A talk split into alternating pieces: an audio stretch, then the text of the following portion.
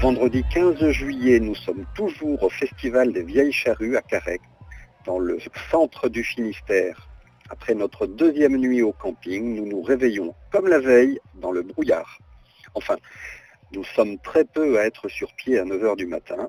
Nous croisons ceux qui vont se coucher, ceux qui ne se coucheront pas et qui goûteront vraisemblablement au goût de la paisible prairie de euh, pour un repos douloureux. Le camping du festival est constitué de 12 zones, dont une pour les bénévoles, ils sont à peu près, à peu près 3000, et 11 pour les festivaliers, qui sont au nombre de, écoutez-moi bien, 70 000 selon le quotidien Ouest France.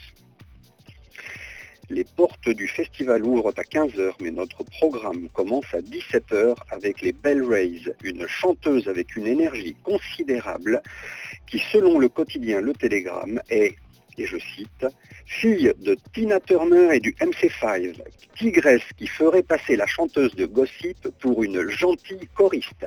Tout est dit. Lisa Kekola, la chanteuse, ajoutera On est un groupe de rock et de soul nous serons définitivement conquis à l'écoute de la reprise d'ACDC Highway to Hell.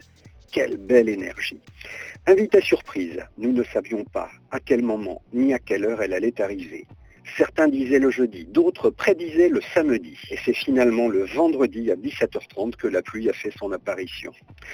Malgré notre peu d'expérience, nous avions fait preuve d'un peu de jugeote. Nous nous étions procurés, dès le début de l'après-midi, le reste de la panoplie du festivalier aguerri, à savoir les bottes en caoutchouc et le poncho.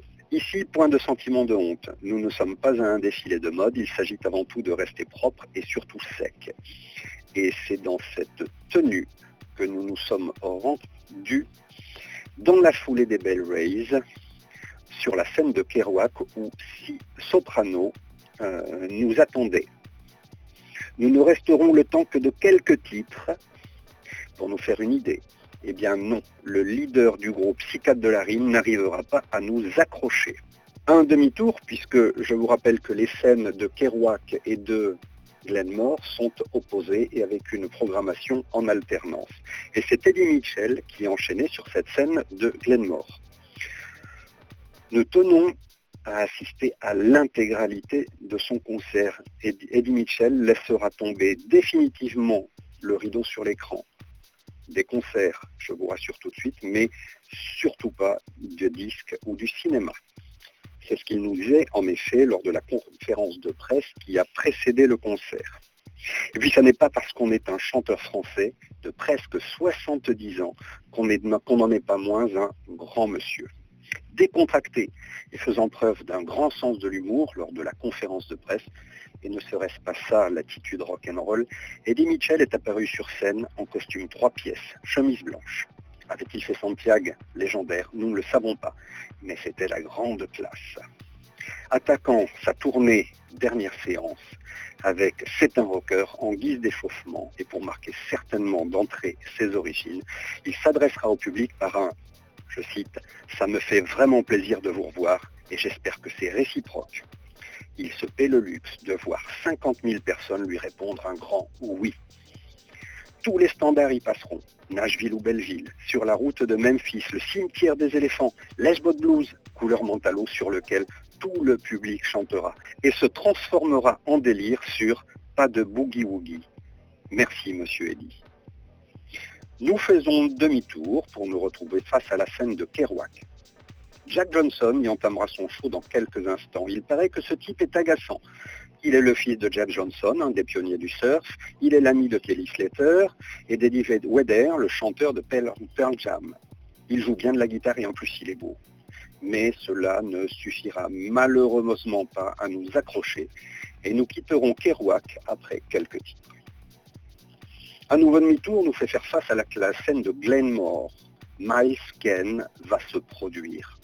Le site des vieilles charrues dit de lui qu'à tout juste 25 ans, il synthétise des générations de rock anglais, héritier à la fois de Lennon, d'Oasis, des Kings ou encore de T-Rex.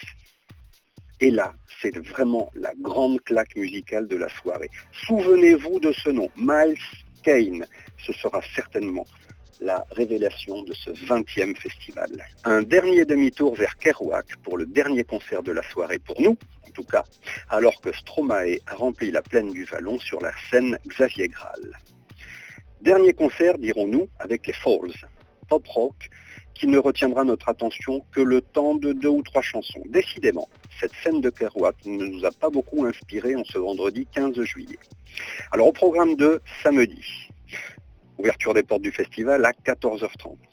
Pour notre part, nous avons choisi Zebra et le Bagat de Carré, Angus et Julia, euh, Julia Stone.